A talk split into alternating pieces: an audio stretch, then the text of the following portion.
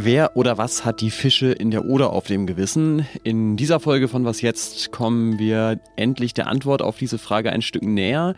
Und in Holzkirchen stellen sich Menschen die Frage, bohren oder nicht bohren? Nach Erdgas natürlich. Es ist Samstag, der 20. August. Ich bin Ole Pflüger und hier sind auch schon die Nachrichten. Ich bin Lisa Pausch. Guten Morgen. Es steht ein weiterer Lieferstopp für Gas aus Russland bevor. Den hat der russische Gaskonzern Gazprom am Freitagabend angekündigt, und zwar für den Zeitraum zwischen dem 31. August und dem 2. September. Gemeinsam mit Siemens Energy will Gazprom eine Turbine bei Porto Vaja überprüfen lassen. Hier wird Gas mit hohem Druck in die Pipeline Nord Stream 1 gepumpt. Als Reaktion darauf und um den Gastransport nach Europa weiter zu sichern, hatte die Ukraine ihre eigenen Gasleitungen durch Polen angeboten. Das werde von russischer Seite aber bisher ignoriert, heißt es. Der ukrainische Präsident Volodymyr Zelensky sieht in dem Schritt Erpressung. Gleichzeitig verurteilte er so wörtlich absurde Äußerungen in Deutschland, Nord Stream 2 wieder in Betrieb zu nehmen. Damit spielte er auf den Vorschlag von FDP-Vize Wolfgang Kubicki an, der parteiübergreifend auch scharf kritisiert wurde. Seit dem russischen Angriffskrieg liegt das Pipeline-Projekt Nord Stream 2 auf Eis. Es gilt als Instrument Russlands, um Deutschland noch stärker von sich abhängig zu machen. Nach der heftigen Hitze kommt jetzt der heftige Regen nach Europa. Schon am Freitag standen in Teilen Bayerns und Baden-Württembergs Keller und Straßen unter Wasser. Der Deutsche Wetterdienst warnt bis heute Morgen noch vor Dauerregen im Süden und Südosten, am Alpenrand auch vor starken Regenfällen mit bis zu 140 Litern pro Quadratmeter. Und noch eine Nachricht aus Montenegro. Da hat das Parlament in der Nacht auf Samstag die Regierung gestürzt. Ministerpräsident Dritan Abasovic hatte erst vor dreieinhalb Monaten die mehrheitlich pro-serbische Regierung abgelöst. Er stand in der Kritik, da er einen umstrittenen Vertrag mit der serbisch-orthodoxen Kirche unterschrieben hatte. Redaktionsschluss für diesen Podcast ist 5 Uhr.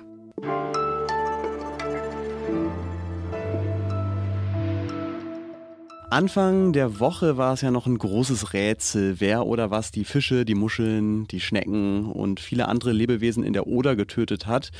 Seitdem ist nicht nur viel Wasser die Oder runtergeflossen, sondern auch viel Oderwasser in Laboren analysiert worden. Und es gibt nun eine ganz klare Verdächtige, die sogenannte Goldalge, genauer Promnesium parvum. Die haben nicht nur deutsche, sondern auch polnische Labore inzwischen nachgewiesen. Und diese Algenart produziert ein Gift, das die Kiemen von Fischen und anderen Wassertieren zerstört.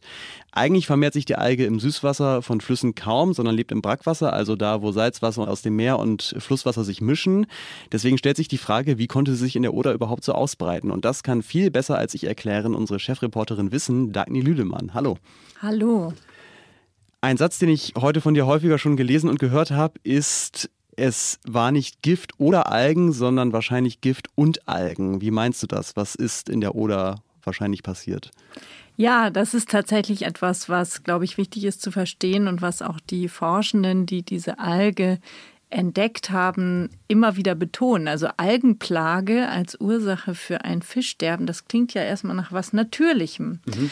Und da mag jetzt manchmal mancher so denken, ach so, dann war das vielleicht gar kein Chemieunfall und dann wurde vielleicht gar nichts Giftiges in die oder eingeleitet, sondern das ist ja was Natürliches. Und das ist eben äh, nicht der Fall und darauf weisen also alle Forschenden noch hin, denn diese Alge vermehrt sich nur dann in so giftigen Mengen, wenn ein Fluss schon verschmutzt ist und ganz hohe Salzgehalte hat. Und das hat ja die Oder, wie wir aus den letzten Tagen schon wissen.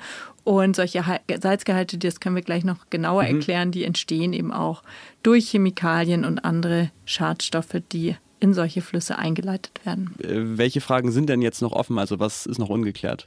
Genau, also ungeklärt ist erstmal, was für Schadstoffe in die Oder eingeleitet worden sind, die diese hohen Salzgehalte erklären. Da gibt es ersten Verdacht, dass ein Erzbergwerk in Polen salzige Abwässer in die Oder geleitet haben könnte, ähm, wenn das stimmt. Es gibt aber auch viele andere Faktoren, die man hier zusammen betrachten muss und das betonen die Forschenden auch nochmal. Also Düngemittel, Chemikalien aus Metallindustrie, aus Chemieindustrie. Und unterschiedliche Schadstoffe können in der Oder dazu geführt haben, dass diese Salinität, wie es heißt, so hoch war, dass die Alge eben beste Bedingungen vorgefunden hat, sich zu vermehren.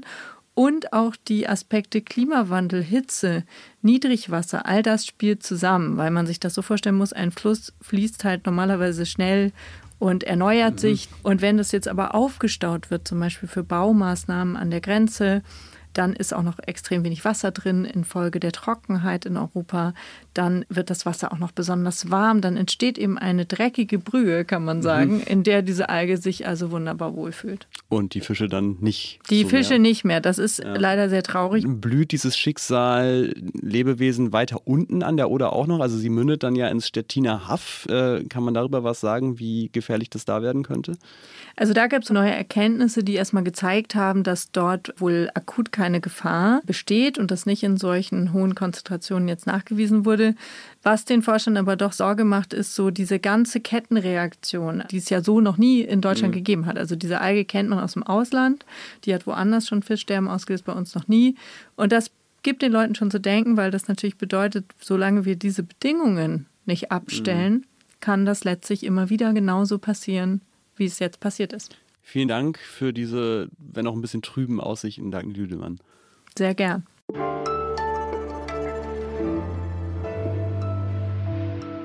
Alles außer Putzen. Tja, jetzt haben wir tatsächlich mal wieder ein kühleres, regnerischeres Wochenende vor uns.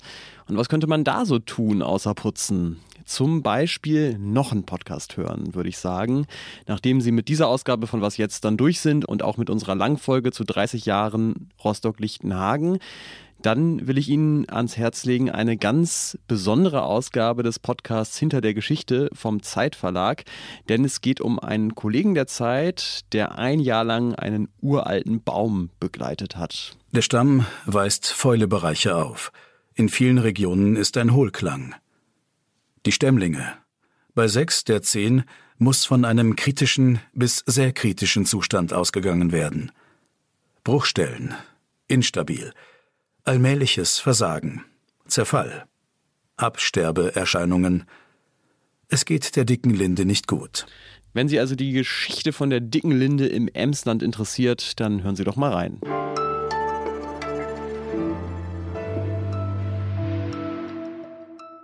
Seit Russland immer weniger Gas liefert, kratzt sich Deutschland das Gas in aller Welt zusammen. Pipeline-Gas aus Norwegen oder Flüssiggas aus den USA und möglichst volle Speicher, um irgendwie über den Winter zu kommen. Ein bisschen Gas lagert aber tatsächlich auch in Deutschland unter der Erde. Knapp 5 Milliarden Kubikmeter Erdgas hat Deutschland 2020 zum Beispiel selbst gefördert. Das ist allerdings nur ein Elftel der Menge, die im gleichen Jahr aus Russland importiert wurde. Aber es gibt noch weitere unangezapfte Gasreservoire in Deutschland. Geht also noch was? Das ähm, bespreche ich jetzt mit meinem Kollegen Tilman Steffen, der sich in Holzkirchen in Oberbayern umgehört hat, denn dort gibt es Erdgas im Untergrund und deswegen stellt sich jetzt die Frage, bohren oder nicht bohren. Hallo Tilman. Hallo Ole. Wie viel Gas lagert denn eigentlich genau unter Holzkirchen? Ja, unter Holzkirchen, äh, da schätzt man ein Gasfeld auf 650 Millionen Kubikmeter. Man kann damit eine Großstadt gut und gern ein Jahr lang versorgen. Also nicht wenig und jetzt soll das eben gehoben werden. Das heißt, ein Unternehmer aus München will dieses Gas jetzt anbohren und fördern, aber die Gemeinde, insbesondere der Bürgermeister, sind da ja, skeptisch. Wie verläuft denn diese Diskussion? Ja, es geht im Wesentlichen darum, äh, die Holzkirchner haben schon Erfahrungen mit Erdbohrungen. Die haben nämlich eine Geothermieanlage, wo sie äh, Erdwärme nutzen, um einen Teil der Holzkirchner Haushalte zu heizen und damit auch noch Strom erzeugen. Und eine der großen Ängste ist jetzt, dass halt durch die Erdgasbohrung diese Geothermieanlage irgendwie beschädigt werden könnte. Denn der favorisierte Bohrpunkt liegt nur wenige Meter weg von diesem Geothermie-Bohrpunkt. Und der Bürgermeister stellt sich da halt vor seine Gemeinde und will verhindern, dass da Schaden entsteht. Die Bohrfirma, diese Münchner Firma Terran Energy, die sagt wiederum, das ist risikolos, das ist machbar und die haben das auch prüfen lassen. Sie haben ein Gutachten schreiben lassen und sind der Meinung, dass man das Risiko beherrschen kann. Diese Gutachten liegen jetzt zum Beispiel im Bayerischen Wirtschaftsministerium, aber auch bei der Gemeinde und die lassen die natürlich jetzt prüfen. Es gibt auch schon positive Signale. Die Politik zum Beispiel, also Wirtschaftsminister Aiwanger oder auch die CSU-Regionalchefin Ilse Aigner sagen, wenn das Risiko beherrschbar ist, sollte man dieses Gas fördern, denn wir müssen die Abhängigkeit von Russland senken. Hast du den Eindruck, dass diese Debatte in Holzkirchen auch so ein Stück weit äh, symbolhaft dafür steht, wie in Deutschland über Energiethemen diskutiert wird manchmal? Ja, im Grunde stehen also speziell in Holzkirchen so ein bisschen zwei Ängste gegeneinander. Einerseits die Angst vor steigenden Energiepreisen und andererseits die Angst eben vor den Risiken. Und da haben wir ja schon oft erlebt in Deutschland, dass die Menschen dann sagen, nee, also nicht in meinem Hinterhof, nicht in meinem Garten, aber günstig soll es eben doch sein. In jüngster Zeit lernen wir ja im Zusammenhang mit der Energiekrise, dass eben es kein Recht auf billiges Gas und Öl und Energie gibt, sondern dass wir alle dafür was tun müssen. In Bayern kommt noch hinzu, Holzkirchen liegt im Münchner Speckgürtel. Das mhm. ist eine relativ reiche Gegend. Dort werden die Menschen auch in nächster Zeit ihre Gasrechnung immer noch bezahlen können, selbst wenn die Preise weiter steigen. Aber das ist natürlich keine Lösung für den Rest des Landes und vor allem für eben auch ärmere Schichten. Mhm. Vielen Dank äh, für diese Erzählung aus Holzkirchen, Tilman Steffen. Sehr gern. Dein Text, äh, Tilman, erscheint ja im Laufe des Tages auf Zeit Online. Das war's jetzt erstmal mit dieser Folge von Was jetzt? Und ich habe es ja schon angedeutet, in unserem samstäglichen Deep Dive sprechen wir heute über das Pogrom von Rostock-Lichtenhagen 1992 mit unserem Kollegen Christian Bangel der sagt, dieses Ereignis hat es an sich, dass man, je mehr man sich damit beschäftigt, desto emotionaler und wütender wird man tatsächlich. Nicht schön, aber sehr lehrreich. Ich wünsche Ihnen ein gutes Wochenende und wenn Sie mögen, schreiben Sie uns gerne an wasjetzt.zeit.de. Ich bin Ole Pflüger. Tschüss und bis zum nächsten Mal.